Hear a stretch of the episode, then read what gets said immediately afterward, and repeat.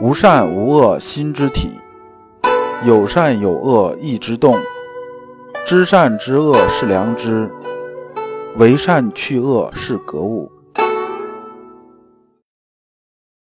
各位同道，大家好，我是老刘刘长志。您现在在收听的是由老刘播讲的《传习录》通俗讲解。老刘说心学，带您领悟心学入世的智慧。各位同道，大家好，今天我们继续讲解《传习录》。今天讲解的题目是“格物不等于穷理”，对应的《传习录》章节是一三八下。这一章的问题啊，就是搞清楚啊，格物穷理之间的关系究竟是什么就可以了。先生接着说啊，说这个格物的“格”的意思。就是说，在咱们《传习录》里边的“格”的真正意思，它是什么意思？“格”呢，按从古到今这种解释来讲的话，有两层意思。一层意思啊，是到达的意思。比如说啊，有典故啊，叫“格于文祖，有苗来阁”啊，这个都是说啊，到达的意思。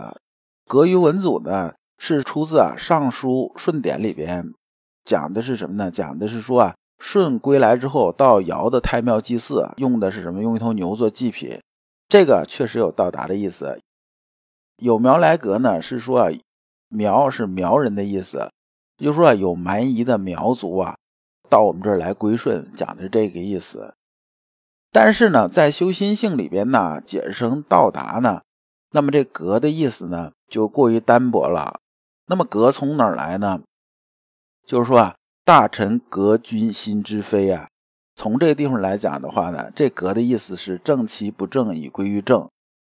然后为了啊说明啊自己讲的是比较正确的，那么先生啊又接着举了《大学》里边的例子和《系辞》里边的例子，因为这个《大学》《系辞》嘛都是孔子这边定的，就是说这个《大学》和《系辞》啊都是圣人定的，他们讲的意思呢也是这么个意思。那么，如果按照朱熹那说法呢，似乎就有点画蛇添足了。如果朱熹讲的是对的话，那么圣人呢，还不如直接说“置之在穷理”就完事儿了。那没有必要再这么搞这个节外生枝这种事情。然后先生啊，接着说啊，关于格物和穷理之间的关系，说啊，《大学》里边有格物这个说法，然后《系辞》啊里边要讲这个穷理，他俩的意思呢，大概是相同的，就大方向是相同的。但是中间呢也还有点区别，这区别在哪儿呢？这区别是这样子的：说穷理啊，它是包含八条目的，它有个功用啊，兼着什么呢？兼着格致成正。但是格物呢是心里边的事儿，格物致之诚意啊，正其不正以归于正啊，这格物是心里边的事儿。就是说呢，它这个知和行这一块呢，它行它没有放出来，格物是心里边的事儿。而穷理呢，是指什么呢？是指它放出来。所以从这个角度来说呢，穷理的范畴啊，要比格物啊稍微大一点，它包含了外放这种行动了。那么朱熹认为格物是知，那么这样就没有行了。从朱熹这角度来说呢，他这么认为格物的时候呢，这个知和行啊就分开了。老刘把这个最后再总结一下啊。就是穷理兼有格物致知、诚意正心的功夫，所以说到穷理，默认的就是格物致知、诚意正心的功夫都包含在里边了，就说它的范畴要大一些。那么格物呢，则必须兼顾提到致知、诚意正心，然后功夫才完备和严密。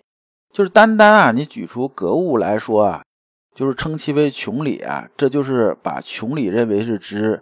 而格物啊就不包含行了，那么这个它俩这个范畴啊就覆盖面啊不太一样，就这么一点点区别。所以啊，朱熹啊这么讲的时候啊，就把知行啊又截成两段了，而随着后边呢自然就支离破碎了。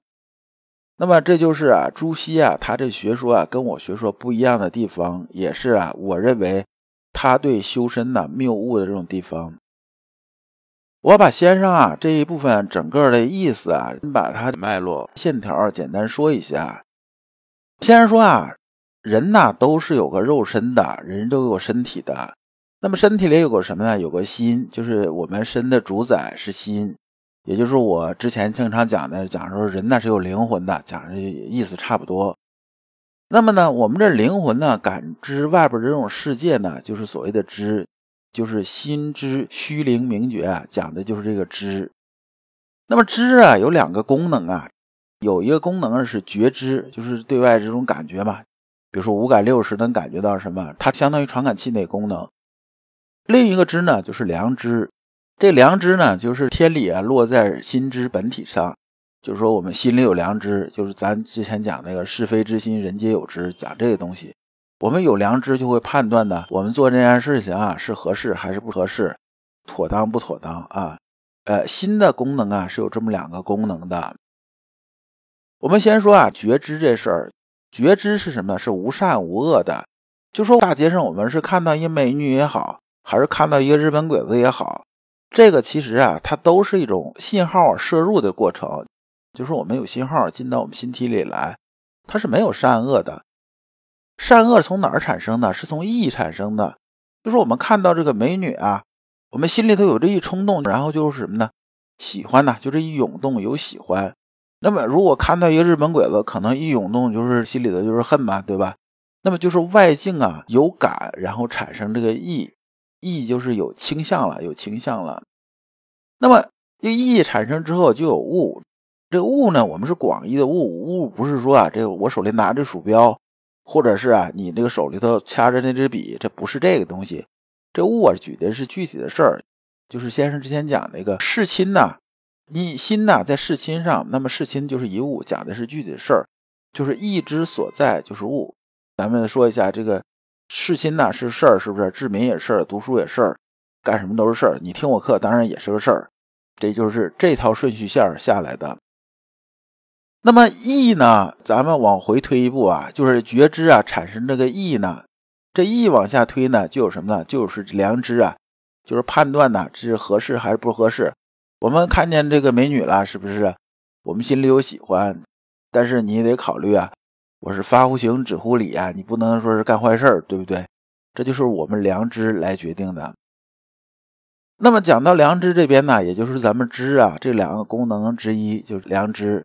那么良知啊，往下走是什么呢？良知的实现呢，就是致知啊。致知呢，再往下走啊，就是诚意正心、修身、齐家、治国、平天下，就是修齐治平，就走这条线了。那我们的良知这种判断出来之后啊，就是良知和义结合起来啊，就是我们心里头有这一涌动，通过良知在判断。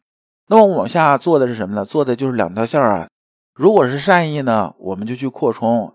比如说，你看见这个孺子入井啊，小孩往井里掉了，那你马上就过去啊，拦住他，不能让他掉到井里面。这是我们善意，我们就把它推为积极的行动。那么，我们如果这个意啊是个恶意呢？比如说，我们看见银行了，是不是？我们马上想，我们现在很穷啊，要不要抢个银行呢？那你肯定啊，你的良知就告诉你说，这事儿不能干的，这是一个坏事儿。然后呢，你就把这个恶念遏制住了。那么这个善念和恶念呢，一个是扩充啊，一个是遏制。那往下走是什么呢？就是格物致知、诚意正心。而格物致知、诚意正心呢，就是一件事儿，就是穷理呀。穷理走到头就是什么呢？就是修齐治平。这就是啊，我们阳明心学的基本脉络。各位同道，如果您对本集的内容有什么困惑，可以在评论区给老刘留言。老刘会抽时间给大家解答。那么这一讲啊，我们就讲完了。我们下一讲讲致知的解析。感谢诸君。